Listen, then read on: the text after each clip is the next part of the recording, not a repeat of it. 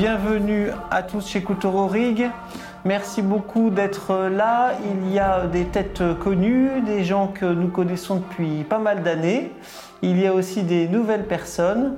Et donc, euh, pour, euh, pour vous tous, euh, je suis très heureux de, pouvoir organiser cette, cette conférence avec le docteur Wong que je vais vous présenter. Bonjour docteur.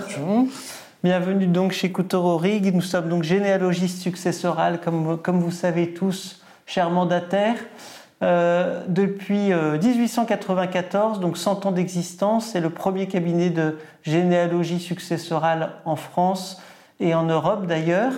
Et euh, nous avons, euh, pour euh, vous donner un cadre, 300 collaborateurs qui sont répartis en France et en Europe et parfois même dans le monde pour rechercher les héritiers des personnes décédées qui sont décédées sans laisser de testament.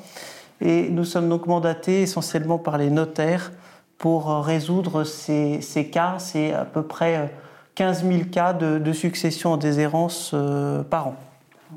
Voilà. Eh bien, euh, je vais vous présenter pour cette conférence sur le thème de comment communiquer avec des protégés atteints de pathologies psychiatriques. Vous êtes donc le docteur Catherine Wong, ancienne assistante spécialiste des hôpitaux. Euh, vous possédez une double formation psychiatre en psychiatrie et gériatrie. Vous êtes donc aussi titulaire d'un DEA en neuropsychologie du vieillissement et de neurosciences.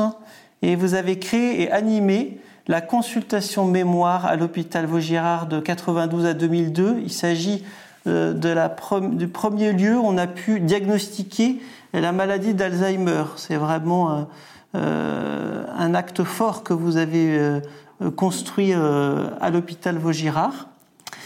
Et j'ajoute que vos domaines d'expertise sont la protection juridique des majeurs, la prise en charge des psychoses chez le sujet âgé, les troubles psychiques et du comportement dans les pathologies neurodégénératives et la psychiatrie de liaison chez les sujets en institution ou en ambulatoire également.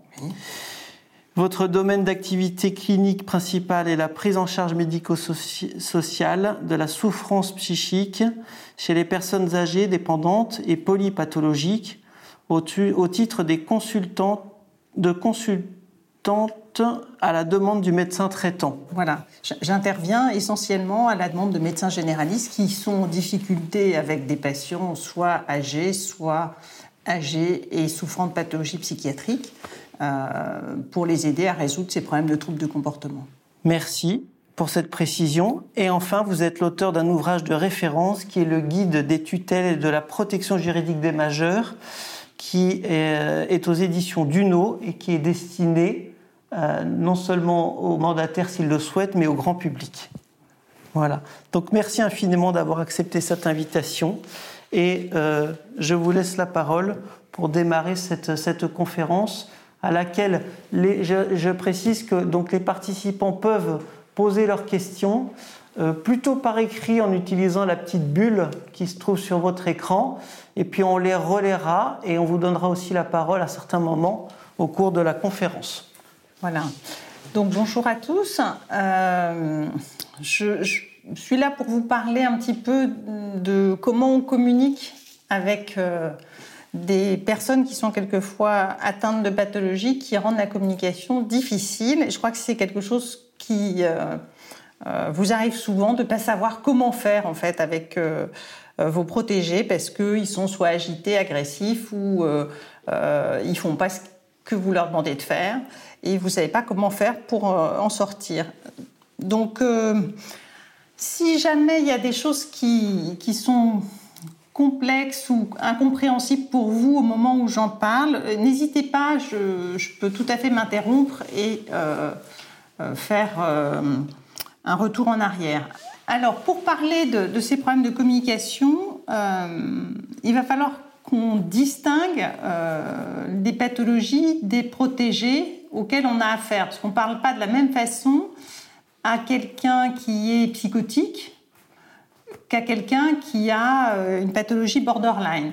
Donc je ne sais pas si euh, tous les participants qui sont là aujourd'hui euh, étaient là une fois précédente où j'avais fait une formation pour les mandataires. Pas tous. Mais du coup, je vais reprendre forcément pour un petit peu ces notions-là pour ceux qui n'étaient pas là et pour lesquels ça n'est pas très clair. Alors, en psychiatrie, il y a des grandes classes de maladies.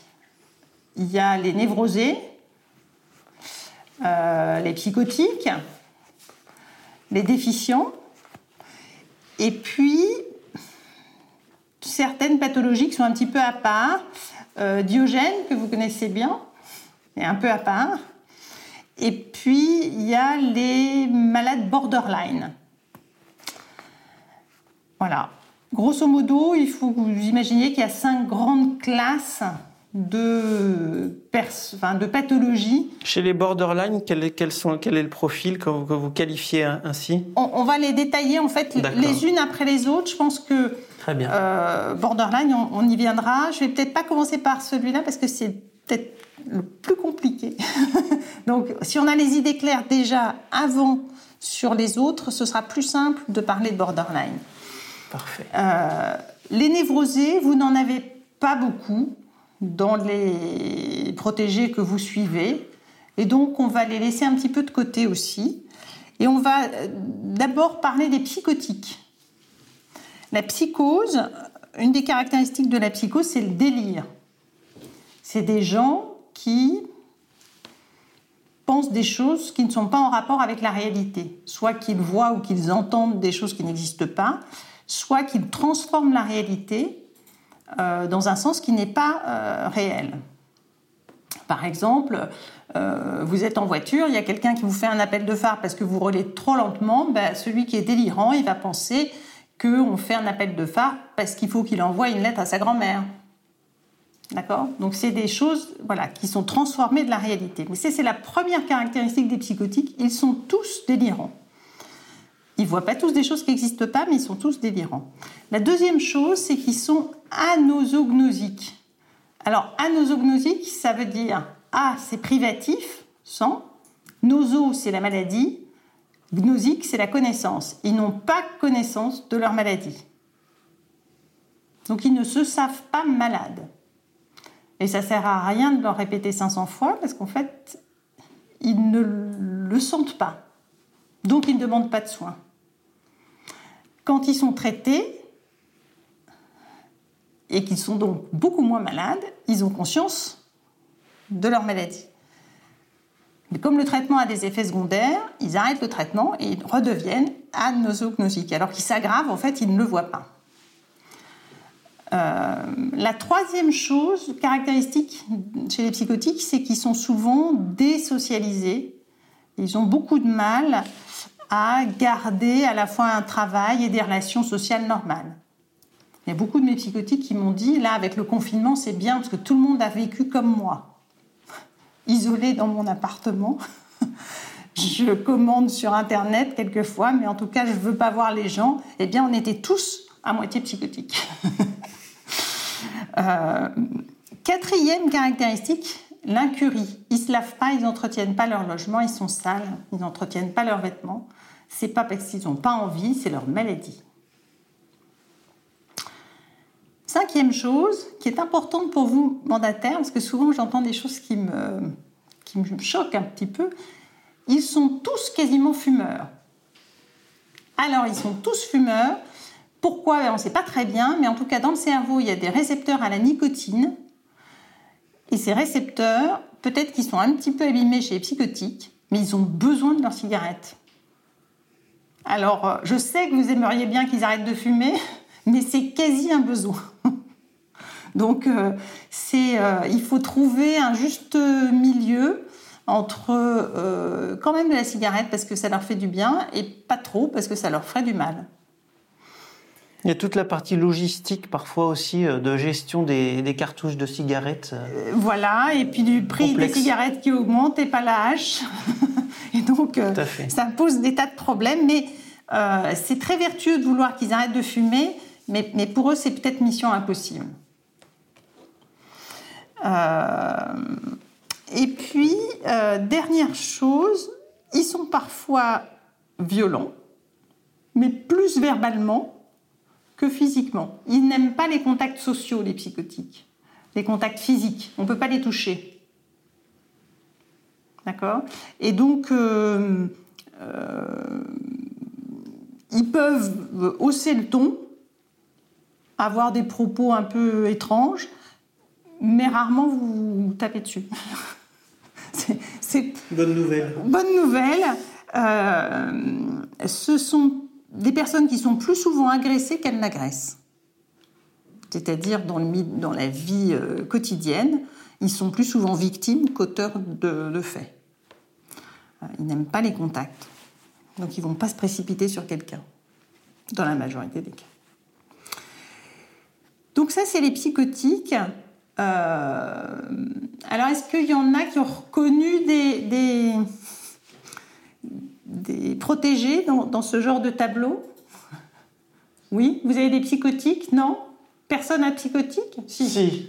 Si, quand même. Isabelle Jarry, pour ne pas la citer, dit oui. quand même. Et est-ce que c'est difficile de communiquer avec eux? Souvent, vous êtes gêné parce qu'ils ont des mouvements anormaux euh, liés à l'utilisation des médicaments. Quand le médicament est un peu trop dosé, ils ont beaucoup de mouvements anormaux, ce, qui, euh, ce que vous prenez quelquefois pour des aggravations de leur état, et ce n'est pas tout à fait vrai. Il y a quelqu'un qui réagit en disant oui, encore plus quand ils sont en rupture de soins. Voilà. C'est clair que quand ils sont en rupture de soins, ça ne va pas du tout. Donc c'est la priorité qu'il faudrait euh, suggérer. Voilà.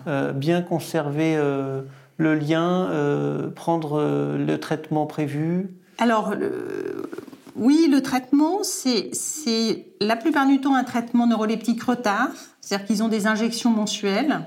Évidemment, si ce traitement est interrompu, tous les symptômes reviennent. Et ce que je disais tout à l'heure, comme ils sont anosognosiques, plus ils ont arrêté longtemps, moins ils sont conscients de leur maladie et plus ils, sont, ils ont des troubles du comportement. Et donc, il y a une espèce d'échappement qui fait qu'ils ne retournent pas du tout vers le soin. Et on finit par être obligé de euh, faire des hospitalisations sous contrainte pour ces personnes-là, parce qu'elles sont très malades à ce moment-là et elles ne veulent surtout pas de soins. Donc il y a, euh, je dirais, une surveillance à faire pour que euh, les protégés aient leur traitement régulièrement, y compris quand ils sont hospitalisés pour un Covid, par exemple parce que le problème, c'est que tout le monde n'est pas euh, conscient que euh, ce sont des personnes qui ont un traitement de fond. Et quand ils sont hospitalisés pour quelque chose qui n'a rien à voir, et en ce moment, évidemment, Covid, c'est euh, fréquent, on oublie ce traitement, et du coup, c'est une catastrophe. Et donc, c'est très important qu'il euh, y ait, je ne sais pas si les mandataires euh, sont sollicités quand c'est comme ça, mais qu'il puisse y avoir une transmission de, euh, d'éléments médicaux au moment d'une hospitalisation, par exemple. D'accord. Ce sont des patients très lourds, que les services sont très débordés, et donc moins ils les voient, mieux c'est. quelque part, puisqu'ils ne peuvent pas prendre en charge l'ensemble des patients dont ils ont la charge en même temps.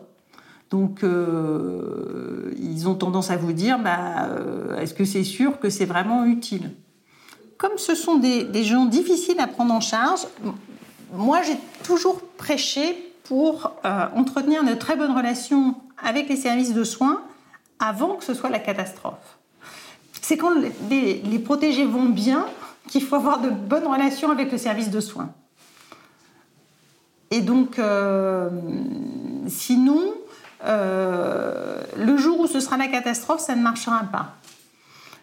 Donc, quand vous avez un protégé qui euh, dépend d'un nouveau service, il faut, euh, je dirais, vous, vous efforcer de créer une relation avec ce service pour qu'effectivement, le jour où ça n'ira pas, euh, vous puissiez euh, avoir un vrai interlocuteur que vous connaissez déjà, qui vous connaît, qui sait comment vous travaillez, qui sait ce que vous avez rendu comme service aussi, parce que ils ont des services sociaux dans les, services de psychiatrie, mais ces services sociaux sont souvent débordés. Donc, si euh, la situation est gérée par vous, ben, c'est plus facile pour eux. Et, et moi, je crois vraiment à une relation de partenariat pour éviter les situations de catastrophe que vous décrivez. Alors, il faut tout le temps remettre le travail sur l'ouvrage parce que le médecin change, le cadre avec qui vous étiez, vous aviez une bonne relation est parti. Enfin, voilà, c'est très chronophage et désagréable parce qu'il faut tout le temps recommencer, mais il n'y a pas d'autre méthode en fait. Il n'y a vraiment pas d'autre méthode. J'en connais pas en fait. Euh, euh, euh, c'est la recette du succès, c'est ça. C'est beaucoup de temps quand les gens vont bien. parce que le jour où ils iront mal, ça va rouler comme sur des roulettes. du préventif. Ouais, du préventif. D'accord.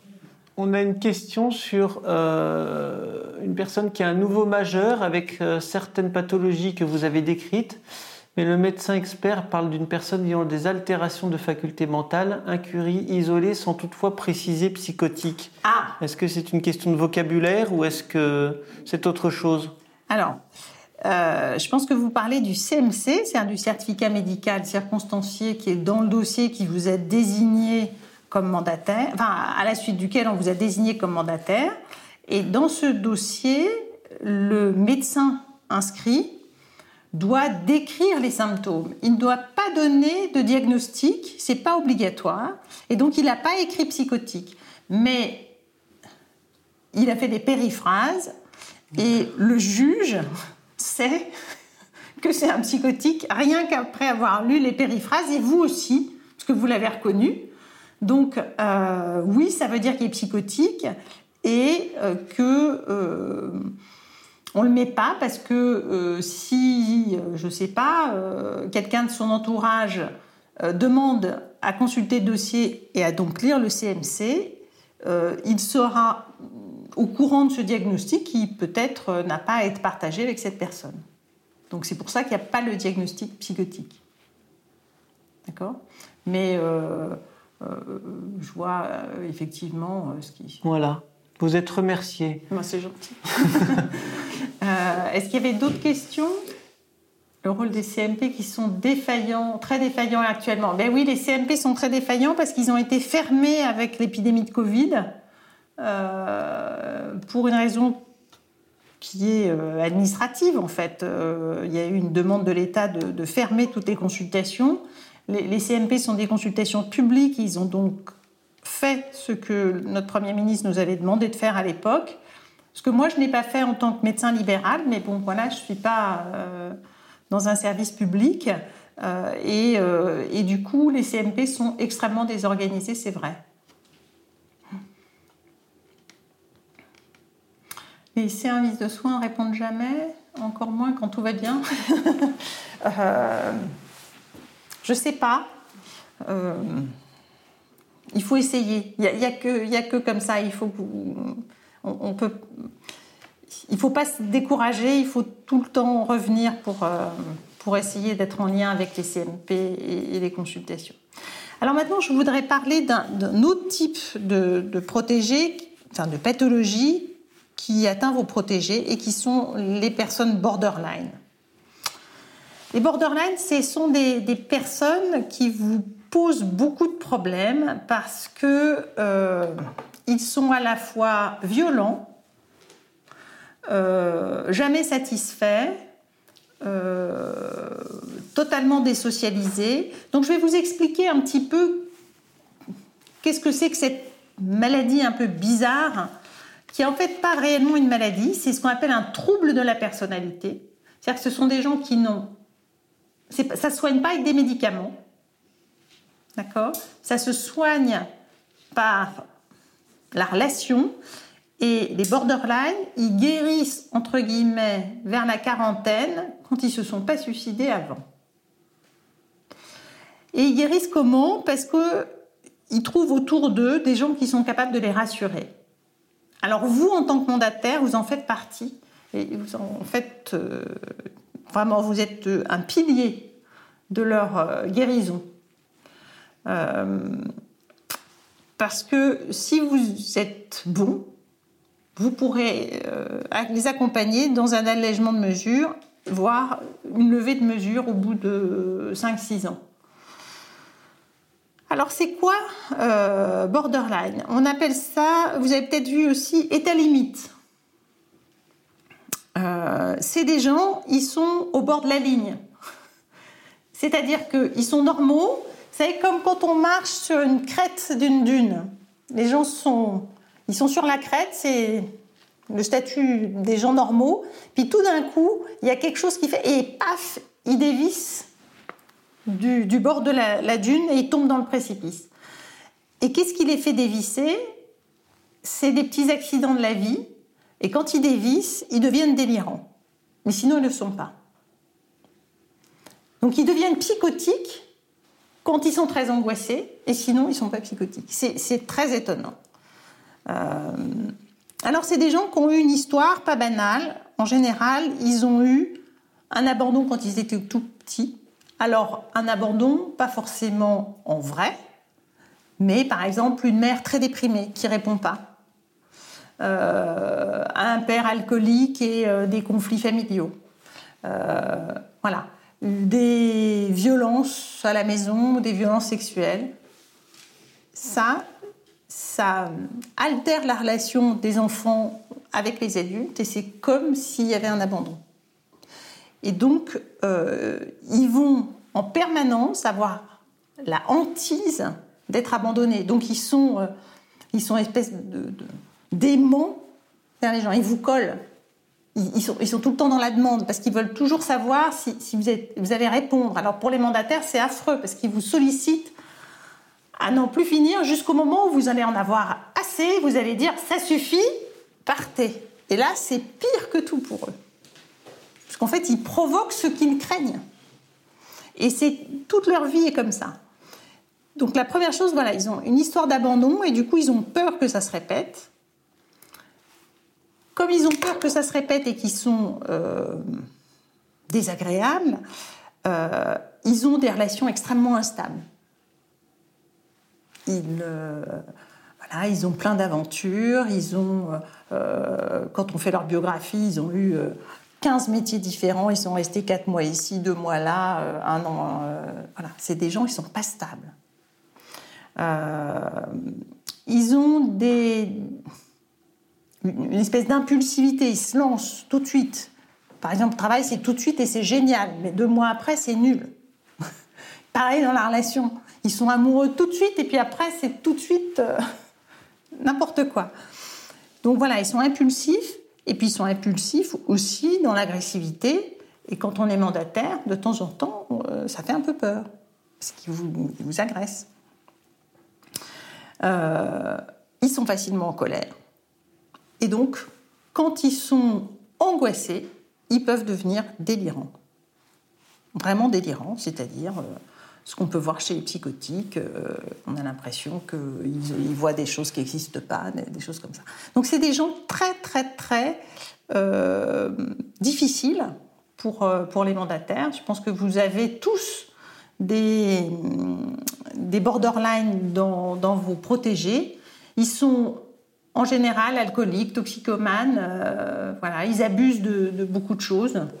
Euh, et euh, comme je disais tout à l'heure, en tant que mandataire, vous leur rendrez service parce que vous pouvez presque les guérir. Il faut être pour ça constant, il ne faut pas les jeter. Mais il faut être cadrant. Il y a une règle. Et on la respecte et on ne revient pas en arrière. Il ne faut pas qu'il puisse y avoir de négo. C'est avec les psychotiques, il y a beaucoup de services euh, hospitaliers qui négocient les cigarettes. C'est euh, si vous faites euh, des choses, vous aurez vos cigarettes. La carotte. Voilà. Et eh ben, avec les borderline, c'est faut pas rentrer là-dedans parce que vous allez tout le temps vous faire avoir. Ils essayent tout le temps de contourner. Donc c'est, moi je sais pas, s'il y a 50 euros par mois pour les cigarettes, il n'y en aura pas 55. Et tout le temps, ils vont essayer de transgresser, se mettre en colère, mais en fait, voilà, il faut donner une règle et on s'y tient. Et quand on est cadrant, gentil et contenant et qu'on s'en va pas, en fait, toute la symptomatologie disparaît, ça devient monsieur, même tout le monde. Et donc, on lève des mesures quand il y a des, euh, des, borderlines qui, qui ont euh, réussi à être assez rassurés par une relation, y compris avec leur mandataire. Euh, en, termes de, termes de délai, quand on est nouvellement euh, nommé pour, euh, auprès d'un profil comme celui que vous décrivez, est-ce que on peut on peut dire qu'on a réussi au bout de quelques mois ou est-ce qu'il y a aucune ça peut durer des années cette relation où on tâtonne avant de trouver le bon euh, le bon tempo Alors, c'est de l'ordre de, de, quelques années plutôt que de quelques mois. D'accord. Euh, pour que les choses s'arrangent vraiment. Euh, parce que quelques mois, ça va s'arranger un peu, puis en fait, il va y avoir une rechute, et donc voilà, ça se chiffre en années. Mais globalement, il y a des gens qui, qui reprennent le cours d'une vie normale. Ce qui n'est jamais le cas des psychotiques, parce que la psychose, c'est une maladie incurable aujourd'hui. On a un médicament, enfin des médicaments, qui permettent de stabiliser un peu la maladie si les gens les prennent, mais qui ne guérissent pas.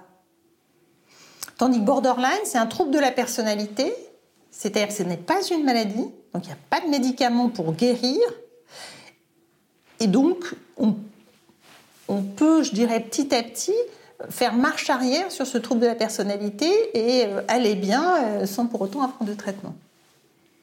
Donc c'est euh, très très différent dans l'évolution d'un psychotique. Un psychotique, il va rester avec son mandataire, entre guillemets, toute sa vie. Le sien, il va changer de mandataire, mais il va rester sous protection. Alors que le borderline, s'il évolue bien, on va cesser un jour de, lui donner, euh, de, le contraindre à une gestion avec un mandataire. les, alcooliques anonymes, c'est le meilleur lieu de réinsertion des borderline. Parce que chez les alcooliques anonymes, les gens arrêtent de boire, mais ils n'arrêtent pas seulement de boire, ils reprennent une vie normale. Parce qu'ils sont dans un groupe où ils ne sont pas jugés, où ils sont sûrs qu'on ne les abandonnera pas.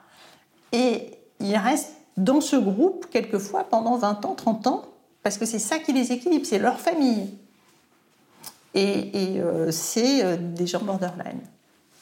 Voilà. Et ils ont pris le cours de leur vie, ils, euh, n'ont pas besoin de médicaments, ils, ils vivent normalement, mais le groupe pour eux est important, ils y vont régulièrement, parce que c'est l'endroit où ils savent que quoi qu'ils fassent, on les accueillera et on les jettera pas.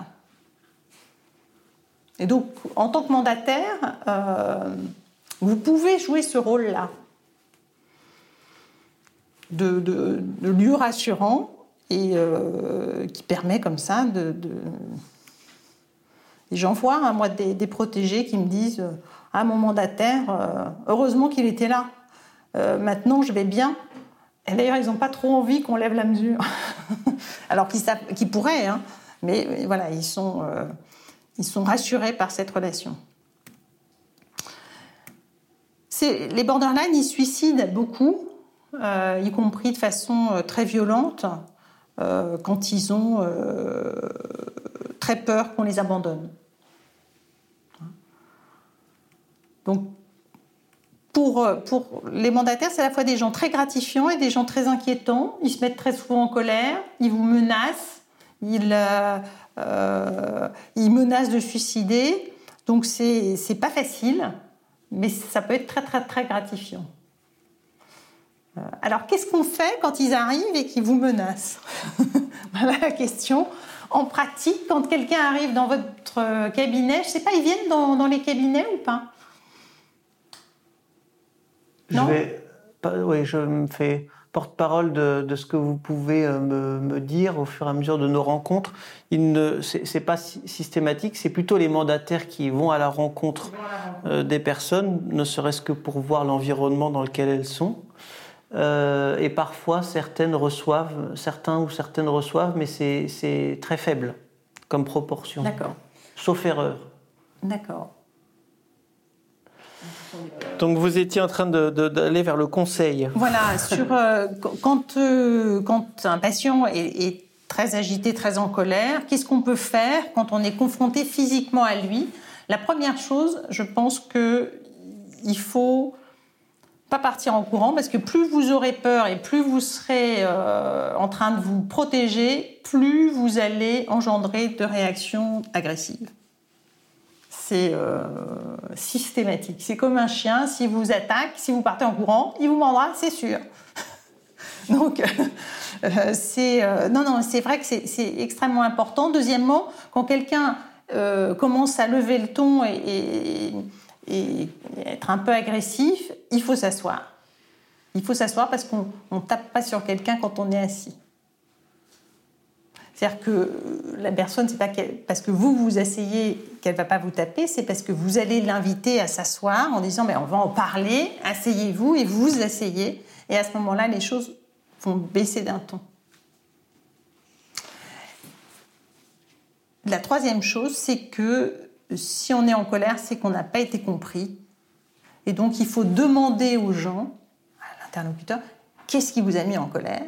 Pourquoi est-ce que vous criez? Qu'est-ce que j'ai dit que vous n'avez pas compris Enfin, que, que, vous avez mal interprété peut-être Parce qu'il n'y a que en parlant qu'on va faire tomber cette agressivité.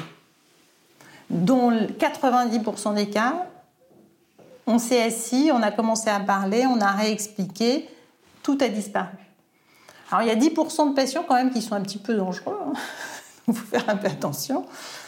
Mais je dirais que ceux-là, il faut faire attention en fait en amont. Il ne faut pas y aller comme ça. C'est-à-dire qu'il y a des patients chez qui il ne faut pas aller ou à qui il ne faut pas se confronter. Parce que ceux-là, vous savez que même si vous faites tout ce qu'il faut, ça ne marchera pas. C'est qui ces patients? C'est les gens qui vous prennent pour un persécuteur. S'ils pensent dans leur délire, c'est des psychotiques, que vous voulez les assassiner, il ne faut pas y aller. Est-ce que c'est parce qu'on a loupé quelque chose au démarrage de la mesure ou c'est vraiment lié à la pathologie? Non, c'est lié à leur maladie. D'accord. C'est lié à leur maladie. Et donc, quand on se rend compte de ça, et eh ben, cela, il faut soit demander à être dessaisi, soit ne pas aller chez eux et ne pas les recevoir. Alors justement, euh, peut-on aller seul au domicile du majeur si celui-ci est en rupture de soins?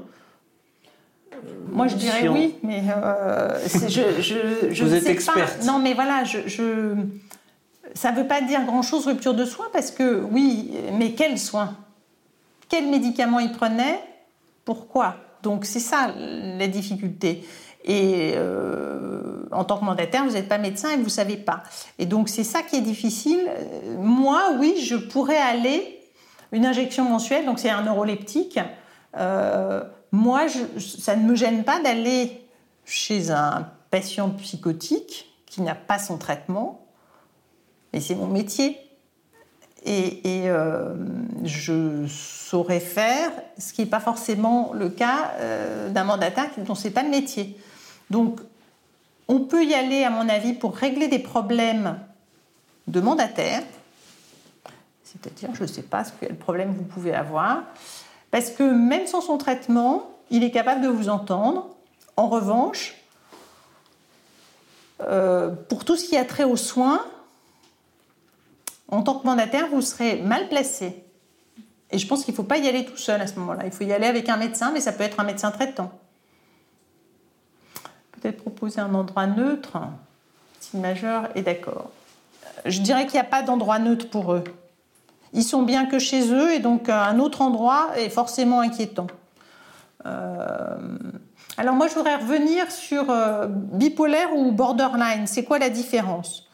Bipolaire, c'est une pathologie, on appelle ça psychose à éclipse, c'est des gens qui font soit des épisodes dépressifs, soit des épisodes maniaques, c'est-à-dire d'excitation euphorique, alternativement avec des périodes normales entre. Il y a des grands chefs d'entreprise qui sont bipolaires. Ils ont fait un épisode dépressif sévère ou un épisode maniaque. Alors un épisode maniaque, typiquement, c'est un épisode qui se termine à l'hôpital psychiatrique. C'est pas juste j'étais un petit peu gay, c'est il y a tellement de troubles du comportement, on dépense tellement d'argent, on fait tellement de bêtises que ça se finit en hôpital psychiatrique. La définition de l'état maniaque, c'est comme ça. Vous faites trop de bêtises pour que ça passe inaperçu. Donc, euh, donc on n'est pas dans le même cadre que dans euh, le patient borderline. Lui, il est sur le fil du rasoir toute sa vie et c'est les circonstances qui font qu'il tombe. Alors que le borderline, c'est sa maladie. C'est comme si euh, il faisait euh, une jaunisse une fois tous les cinq ans. C'est pas les circonstances, c'est comme ça. Il a une maladie du sang qui fait qu'il a une jaunisse de temps en temps. Et eh bien là, il n'a pas une jaunisse, mais une dépression ou euh, un épisode maniaque de temps en temps, sans que les circonstances l'aient provoqué. Hein, c'est pas, euh, pas provoqué par un, événement intercurrent, contrairement au borderline. Lui, il décompense parce qu'il y a quelque chose qui se passe dans sa vie qui va pas. Donc là, il, tombe dans le ravin, alors que le bipolaire, ben, alors que tout allait bien, on ne sait pas pourquoi, tout d'un coup, il fait un épisode dépressif. Alors il y a un livre qui est euh, paru là-dessus et qui s'appelle Tomber cette fois se relever 8 d'un journaliste dont j'ai oublié le nom, euh, qui décrit ça. Il dit c'était une période de ma vie euh, fantastique. J'avais euh, tout réussi. On me proposait un poste absolument extraordinaire. Et j'ai fait un épisode dépressif très sévère. Voilà. et c'est typique des gens qui, sont, qui ont des troubles bipolaires. Il n'y a rien qui provoque dans leur vie ce genre d'épisode. C'est ça la différence. Philippe Labro. Voilà, Philippe Labro. Merci. Il y avait une question comment faire quand le MP n'a pas, le, euh, n'a pas le médecin traitant, que le CMP exige un appel téléphonique de sa part? J'ai pas de solution. J'ai pas de solution. Souvent, on doit faire appel à SOS médecin pour. Euh, le premier. Pour le premier cas, euh, cas médical, peut-être, ou appel au SAMU, mais il faut vraiment insister. Oui, on est dans les cas d'urgence, là. Oui. Alors, je, je, je disais, il faut entretenir des bonnes relations avec le service de psychiatrie. Ça peut être avec le médecin traitant. C'est-à-dire que vous pouvez entretenir une relation aussi souvent plus facile avec le médecin traitant, qui à ce moment-là sera susceptible de faire éventuellement un certificat ou de se déplacer ou de vous donner euh, euh, une indication pour, euh, pour un traitement d'urgence. Mais oui, vous avez raison, en région parisienne, ça devient de plus en plus difficile d'avoir même la visite d'un médecin traitant parce qu'ils sont débordés L'épidémie est pour quelque chose, mais ce n'est pas la seule chose. Hein. La moyenne d'âge des médecins libéraux, je crois que c'est 59 euh, ans, la moyenne. Donc vous imaginez bien qu'il y en a plein qui s'en vont à la retraite. Moi, dans mon quartier, il y a euh, tous les ans euh, 5 euh, ou 6 désinstallations et aucune installation.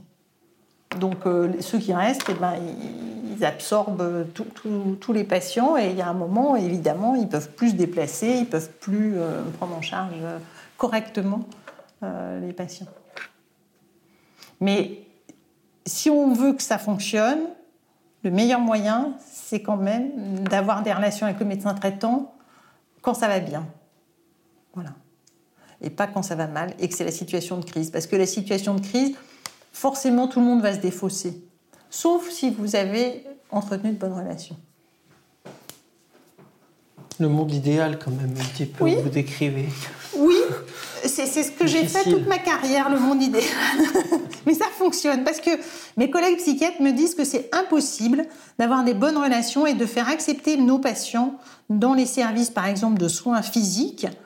Et euh, moi, je constate tous les jours l'inverse. Les médecins de soins physiques sont ravis que pour une fois, un psychiatre vienne chez eux pour continuer à suivre leurs malades.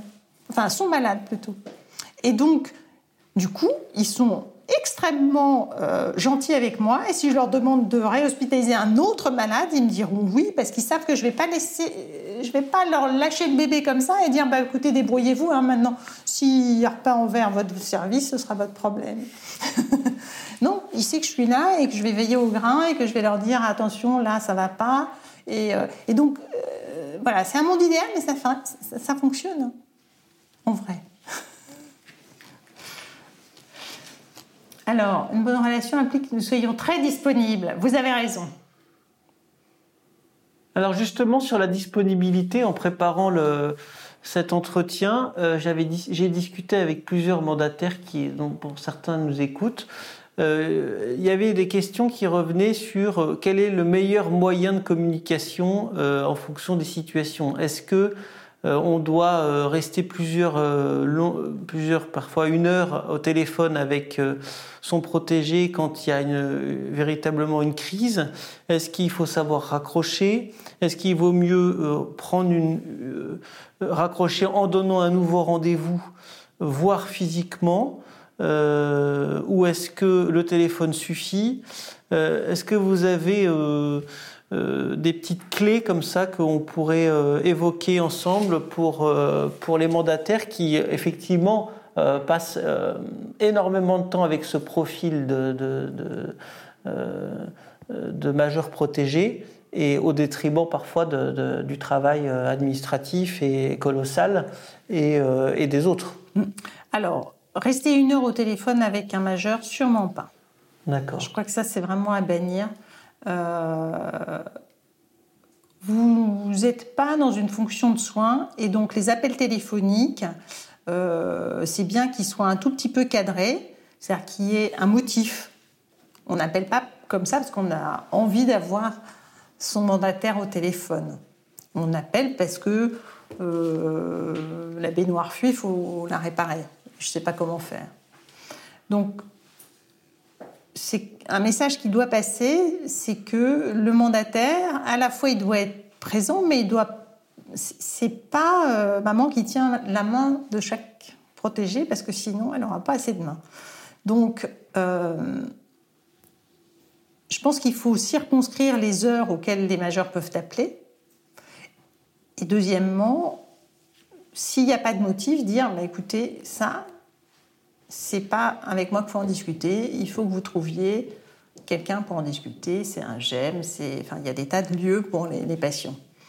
Euh, après, quand les gens sont extrêmement angoissés par une situation, il peut arriver qu'on euh, prenne un peu de temps, mais ça ne doit pas être une heure. Ça doit pas être une heure. Ça doit pas dépasser euh, les 10 minutes, parce que sinon c'est ingérable. Enfin, je pense que vous avez les, mandataires ont trop de protégés pour que ça puisse être géré au-delà de, 10 minutes.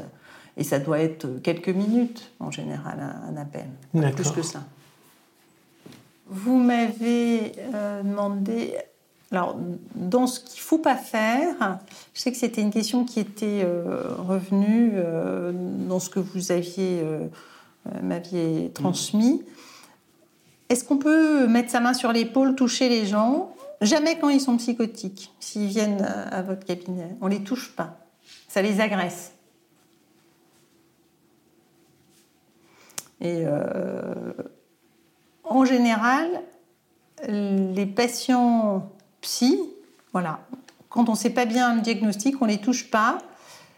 Les personnes âgées démentes, oui, on peut leur mm, les apaiser avec la main sur l'épaule ou sur la main, mais c'est tout. Et, euh, si on ne sait pas qu'ils sont jeunes, il faut s'abstenir parce que ça peut être pris comme une agression. Il vaut mieux euh, s'asseoir, chacun chez soi. Uniquement la parole. Mais uniquement la parole, voilà. Voilà. Euh, alors, vous me montriez quelque chose euh, de quel levier pouvons-nous disposer pour inciter les médecins à prendre en charge Alors, on voit globalement qu'il y a beaucoup de questions autour de la difficulté euh, de la psychiatrie en France et du, des dispositifs mis, en, mis en, à disposition, puisque c'est la pénurie. Et donc, on est dans la gestion de la pénurie. On a beaucoup de questions sur ce sujet-là. De quel levier pouvons-nous disposer pour inciter les médecins à prendre en charge leurs patients à domicile bah, euh, Vous êtes les maîtres du portefeuille. et donc, euh, euh, c'est quelque chose d'important. C'est-à-dire que, bien évidemment, une visite à domicile, c'est long. et si c'est mal rémunéré, jamais un médecin ira. Donc, il y a des lettres clés spéciales maintenant que les médecins généralistes ne connaissent pas toutes et qui permettent de mieux rémunérer certaines des visites à domicile. Donc, il ne faut pas hésiter à connaître ces lettres clés. Euh, on peut avoir sur amélie.fr, je pense que ça doit être détaillé, et à dire au médecin si vous avez besoin de faire cette lettre, enfin de, coter telle lettre, bien évidemment que euh, je, m'engage à vous rémunérer euh, quand vous m'enverrez la feuille. Parce que il y a beaucoup de médecins qui connaissent plus maintenant. Y a quand, j'ai commencé, moi, à exercer la médecine, il y avait trois lettres clés. Le C, qui concernait la consultation, le V, qui concernait la visite, puis après, il y avait le CS, alors il n'y a pas trois, il y avait quatre, le CS pour la, consultation du spécialiste et le CNPSI pour la consultation du psychiatre. Donc il y avait quatre lettres, c'était pas compliqué. Quand on était généraliste, on avait deux, C et V. Et alors maintenant, je pense qu'il y en a à peu près 50 pour un généraliste. Alors c'est C plus, et puis il peut décliner beaucoup de choses. Et donc, en ce moment, avec le Covid en plus, euh, je sais pas, toutes les trois semaines, on en a des nouvelles. Donc, il sait pas le généraliste. Et donc, comme il n'a pas le temps et qu'il est débordé, il va compter juste V, ce qui est évidemment mal rémunéré. Et donc, il dit, bah, pour ce prix-là, je préfère rester dans mon cabinet, ça va, il y a plein de monde qui attend à la porte, bah, je ferai comme ça. Alors que s'il savait, Peut-être qu'il ferait un peu autrement parce que il y aurait peut-être moins de monde à la porte s'il prenait bien en charge les gens qui sont à domicile et qui, pour lesquels il est tout le temps embêté. Et donc, euh, c'est le seul moyen qu'on ait, c'est d'aider le généraliste à faire en sorte qu'il fasse bien son travail, parce qu'il n'a pas le temps de regarder comment il faut qu'il le fasse bien. Bien. Euh, quelques années sur d'autres intervenants pour l'accompagnement de ces personnes en grande souffrance en vue du maintien à domicile, ben oui, il y a quand même des psychiatres libéraux comme moi. Euh, alors, euh, euh, heureusement, alors moi je ne fais presque plus ça maintenant, mais heureusement, il y en a plein quand même des psychiatres libéraux qui prennent en charge les gens à domicile. Ça existe encore quand même. On ne le sait pas assez. Ça existe et c'est une alternative aux soins de CMP. Alors, je sais, les psychiatres libéraux, ils sont aussi difficiles à joindre que les CMP. Moi, je suis totalement injoignable. C'est quelque chose. Par exemple, je viens d'éteindre mon téléphone. Donc, tous les gens qui ont appelé depuis qu'on a commencé, eh ben, ils se cassent le nez sur mon répondeur ou ils ne peuvent pas laisser de message. Euh, parce que sinon, euh, quand je vais rouvrir, j'ai deux heures de messages à lire et je refuse de faire ça parce que ça rallonge ma journée. Donc, c'est la principale difficulté, c'est que les gens sont difficilement joignables. Et donc quand on entretient une bonne relation, on dit mais comment je fais pour vous joindre quand j'ai besoin? Alors, quelle lettre pour inciter le médecin à se déplacer à son domicile? Eh bien, je les connais. Eh bien, euh, on regardera pour vous et puis on vous donnera cette information. Oui, voilà. Je, je regarderai sur Amélie. Je pense qu'il y a euh, que c'est sur Amélie, mais je, comme ça, je ne les connais pas parce que c'est des lettres de médecins généralistes, donc je ne les connais pas. Mais euh, c'est tout à fait euh, possible de trouver, on va chercher pour vous les transmettre. N'hésitez pas à poser d'autres questions si vous le souhaitez.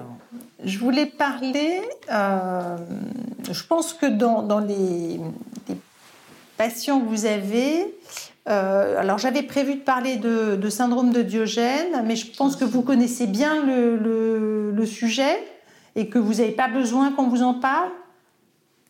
Je, vois, euh, il y en a qui dodelinent de la tête. il, faut, euh, il faut en parler. S'il faut en parler. bon. Diogène, c'est un petit peu particulier. on a dit les psychotiques, il faut pas les toucher, il faut faire attention qu'ils prennent bien leur traitement.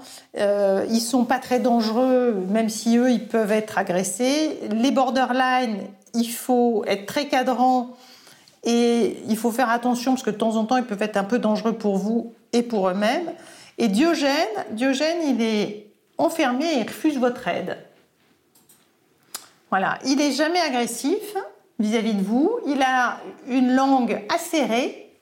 Il vous rattrape pas au passage verbalement, c'est-à-dire il va vous dire ah mais vous n'avez pas vu vous comment vous êtes. Enfin, il est très méchant verbalement, mais surtout il vous ouvrira pas la porte.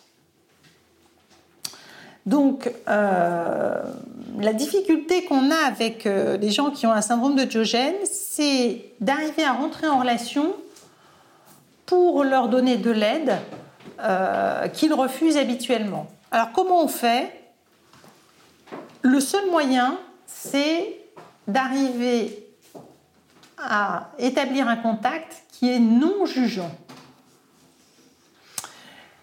Si Diogène a l'impression que vous portez un jugement sur ce qu'il est, il vous ouvrira pas la porte et vous aurez un mal fou à faire quelque chose.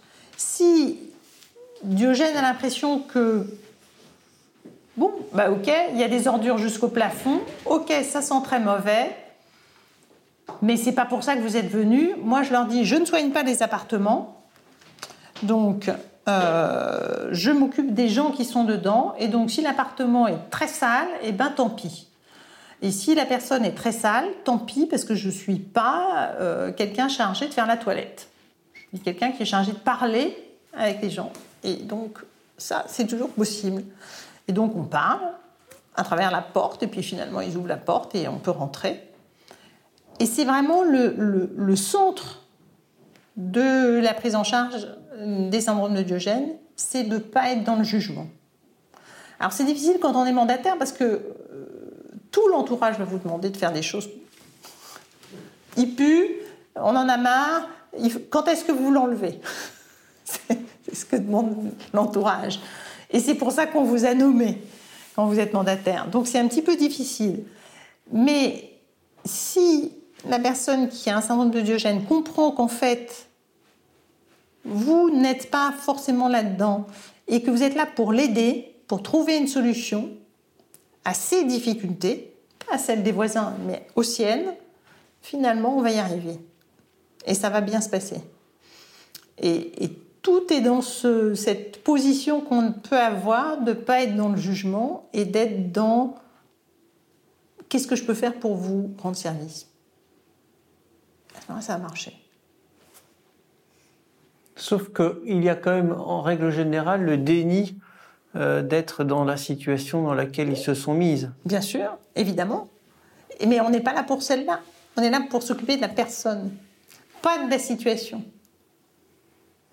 Et en s'occupant davantage, de, je prolonge ce que vous dites, en s'occupant davantage de la personne, naturellement, vous dites que les, les, les problématiques qui entourent le syndrome de Diogène, comme euh, l'accumulation des objets, euh, euh, etc., va, va s'atténuer. On, va pouvoir intervenir dessus après. Après. Alors, il y a plusieurs questions. en fait, l'absence de partenariat avec le médecin, je ne sais plus ce qu'il convient. Qu'il s'agisse de diogène ou de psychotique, il a compris le but de mon intervention, mais ne parvient pas à faire autrement. Oui. C'est évidemment euh, le problème central euh, des pathologies euh, psychiatriques, c'est-à-dire qu'ils ne font pas exprès, c'est qu'ils n'arrivent pas à faire autrement. Donc évidemment, ça ne va pas être facile. Si c'était facile, vous ne seriez pas nommé mandataire. Non mais c'est vrai, si c'était facile et qu'il suffisait de leur dire faudrait changer de comportement, ben, on n'aurait pas besoin d'un mandataire. C'est parce que les gens ne peuvent pas changer de comportement qu'il y a un mandataire. Alors le MJPM dans un diogène est là aussi pour s'occuper de la situation. S'il y a un jugement d'expulsion ou un état d'insalubrité, nous devons intervenir. Moi j'avais euh, j'ai essayé de réfléchir aux situations et euh, j'ai fait euh, j'ai j'ai écrit des règles que je m'applique, entre guillemets, quand je veux m'occuper de Diogène. Mais pas seulement de Diogène, de, gens euh, qui sont dans des situations euh, difficiles. Alors il y en a cinq. La première, c'est quelle que soit la mesure de protection, euh, il faut, c'est pas parce qu'il y a une tutelle, par exemple une représentation, qu'il faut considérer que le majeur n'a rien à dire et qu'on peut prendre toutes les décisions contre son gré. Mais ça, vous le savez, vous êtes mandataire, donc vous savez très bien qu'il faut respecter un certain nombre de décisions d'un majeur protégé, et donc c'est une règle qui, qui va de soi quand on est mandataire. Euh, une deuxième règle qui est surtout valable pour les familles, j'entends souvent euh, Ah, mais je ne veux pas placer ma mère parce qu'elle a toujours dit qu'elle voulait rester chez elle jusqu'au bout. Oui, mais votre mère, elle n'a pas dit qu'elle voulait mourir de faim dans son appartement parce qu'on ne peut plus ouvrir la porte. Donc, parce que c'est tellement envahi de détritus qu'on ne peut plus ouvrir la porte. Elle n'a pas voulu ça. Donc, voilà, il faut un petit peu relativiser euh, les propos que les gens ont pu tenir quand ils étaient beaucoup plus jeunes et qu'ils n'étaient pas dans cette situation. Troisième chose, euh, il faut intervenir sans aucune arrière-pensée dès que Diogène ou même un psychotique met les autres en danger. C'est-à-dire que s'il y a un risque d'incendie réel, hein, pas euh, pas un truc où c'est très entassé, alors ça pourrait bien prendre feu. Non, il entasse des papiers et il chauffe avec la gazinière juste à côté de, la tonne de papier qu'il a accumulé dans la cuisine. Là, il y a un vrai risque. Et donc, on se pose même pas la question. C'est immédiatement qu'on fait quelque chose. Parce qu'on euh, n'a pas le droit de mettre en danger tout un immeuble sous prétexte qu'on respecterait la volonté de Diogène. Donc voilà, je pense que ça c'est vraiment très très très clair, ça doit être très clair dans la tête de tout le monde, c'est s'il y a un risque pour les autres, ou pour Diogène lui-même. Par exemple, moi il m'est arrivé de voir des gens qui sont dans un appartement sans chauffage, il fait 5 degrés en plein hiver, et en plus il laisse la fenêtre ouverte pour pas que ça sente trop mauvais, et euh, on retrouve les gens avec des gelures, euh, ben là on fait quelque chose. Même s'il n'est pas d'accord. C'est votre choix, mais moi, je ne vous laisserai pas mourir de froid dans votre appartement. C'est comme ça. Et si Diogène est en collectivité, ce qui existe, hein, parce que quand on met Diogène en maison de retraite, en EHPAD, eh bien, malheureusement, ça recommence. Il doit respecter les règles de vie commune. C'est-à-dire faut mettre un cadre en disant, vous pouvez entasser, mais on va faire un contrat. La femme de ménage, elle passe une fois toutes les semaines dans votre chambre. Vous serez lavé tous les trois jours et c'est comme ça. Parce que sinon, on ne peut pas vivre ensemble. Parce que quand vous sortez et que ça sent très mauvais, ça gêne tout le monde. Et enfin, la dernière chose, c'est que quand Diogène vit avec quelqu'un, ce quelqu'un a aussi des droits. Et quand il est épuisé et que c'est insupportable, il faut dire à Diogène, eh ben, c'est plus possible. Votre femme, elle supporte plus donc vous allez aller à l'hôpital parce qu'elle, elle est en trop grande difficulté. Quel est votre conseil dans une pathologie de déni complet, refus du mari de recevoir une infirmière à domicile, aide à domicile, médecin pour la glycémie de sa femme? Comment faire évoluer la situation? Donc là, il y a non, vous êtes presque dans une non-insistance à personne en danger.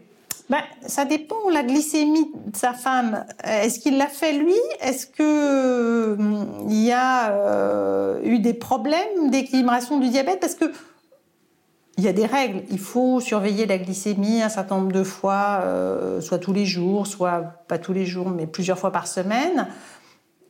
Si c'est fait par le mari et pas par l'infirmière, est-ce que c'est mal fait ou est-ce que c'est bien fait? Si c'est bien fait, pourquoi est-ce que ça devrait être une infirmière? Peut-être que ça va très bien avec le mari. Si c'est pas surveillé et que le diabète est très déséquilibré, ça pose problème. Mais si c'est pas surveillé que finalement, quand on a fait une prise de sang, on s'est aperçu que le diabète est à peu près équilibré, faut se reposer des questions.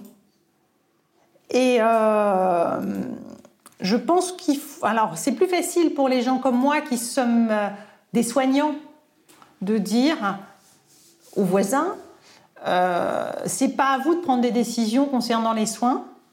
Euh, et donc, je fais mon travail comme je pense qu'il doit être fait. Et j'ai pas besoin de vos conseils, mais j'entends ce que vous dites.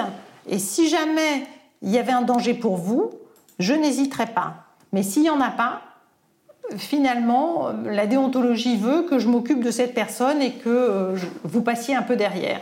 Mais c'est plus facile de ma position que de la vôtre de mandataire, parce que vous n'avez pas, euh, je dirais, cette, euh, enfin, ce respect des gens face à votre mission. Ils ont un petit peu plus de mal à, être désagréables avec le médecin, alors qu'avec le mandataire, je pense qu'ils y vont largement. Euh, dernier sujet, c'était les déficients intellectuels. Il y a quand même un certain nombre de, protégés qui euh, ont une déficience intellectuelle. Il n'y a pas que la trisomie 21, il y a, des tas d'autres motifs euh, qui sont à l'origine, enfin de pathologies qui sont à l'origine de déficience intellectuelle. Des carences de stimulation dans l'enfance, des bébés qui ont été secoués, par exemple, euh, mais à l'époque, on ne connaissait pas ça, donc euh, ça n'a jamais, été identifié comme ça, mais ça donne des euh, adultes qui ont perdu beaucoup de capacités intellectuelles. Et donc, ce sont en général des personnes qui sont dans l'incapacité de juguler leurs émotions. Ils comprennent pas tout ce qui se passe, parce qu'ils n'ont pas les capacités. Ils se mettent en colère quand ils sont en but devant une difficulté et euh, ils peuvent, je dirais, facilement vous agresser parce qu'en réalité, ils n'ont pas compris. Donc il faut être euh, vigilant pour essayer de reformuler, je disais tout à l'heure, s'asseoir, leur demander ce qu'ils ont compris, euh, pourquoi est-ce qu'ils sont en colère, et donc ils vont expliquer ce qui les met en colère et qui est effectivement pas du tout ce que vous avez pu faire ou expliquer, et vous allez pouvoir reprendre et ça va se résoudre. Je dirais que c'est à la fois très facile et très difficile. C'est difficile d'identifier qu'ils n'ont pas compris quelque chose qui vous paraît très simple. Euh, et donc, euh, vous êtes passé complètement à côté de, leur incompréhension. Et à la fois, dès que vous avez compris, c'est très facile de désamorcer les choses. Donc, euh, il faut être très attentif par rapport à ce public de gens déficients, très attentif au fait qu'ils ne comprennent pas tout et qu'ils réagissent de manière violente. Violente, ils ne vont pas vous taper dessus, mais ils peuvent se mettre très en colère, ça peut faire peur. Je pense que temps en temps, euh, puis même au téléphone, euh, ils vous appellent euh, pour, pour vous invectiver et c'est très désagréable. Hein. Parce que je pense que quand vous avez eu un certain nombre de protégés qui vous appellent et qui vous, qui vous insultent, à la fin de la journée, vous n'êtes pas serein. Alors, c'est une chose qu'il faut apprendre en général aussi quand on est mandataire, mais aussi dans d'autres métiers c'est qu'on critique quelquefois notre façon de travailler. OK? Mais on vous, ça ne doit pas vous atteindre, vous, en tant que personne. C'est votre travail qu'on critique. Donc, il faut faire attention que, euh, voilà, vous, quand vous rentrez chez vous le soir, c'est pas de vous dont il s'agissait, c'était de votre travail. Vous êtes quelqu'un de bien quand même même si vous avez passé la journée à vous faire engueuler.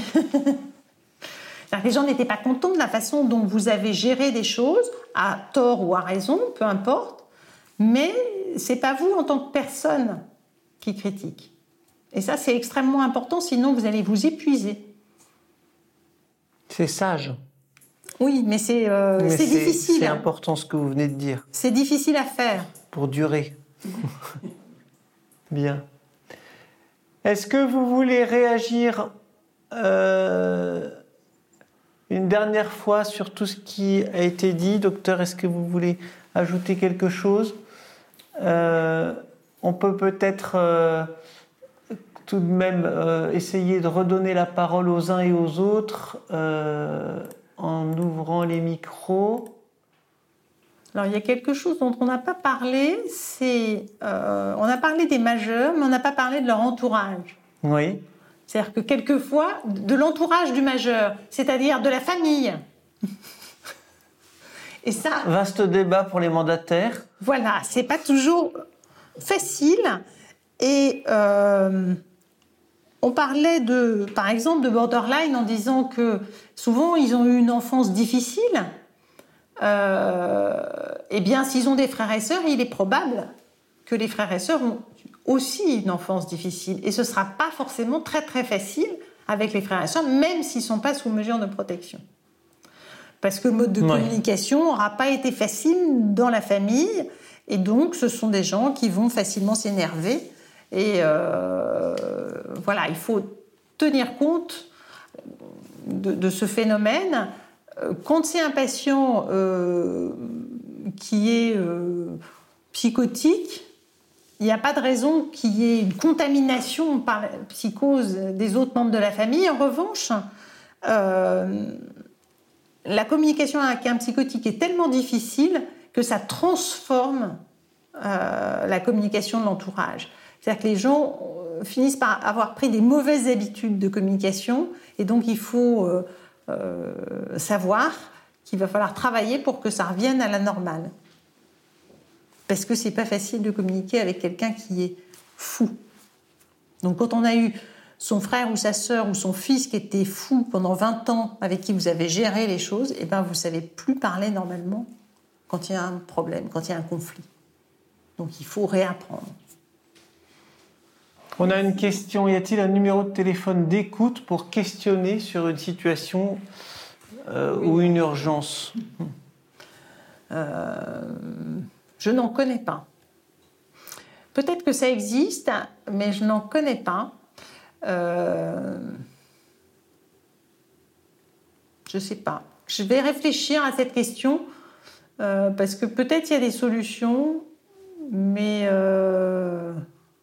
la Fondation de France m'a envoyé un, appel à projet sur comment maintenir le lien euh, pour euh, les malades psy qui deviennent âgés. Euh, quel projet Donc il y, a, un appel à projet et, peut-être ça peut être une piste de réflexion, je ne sais pas. mais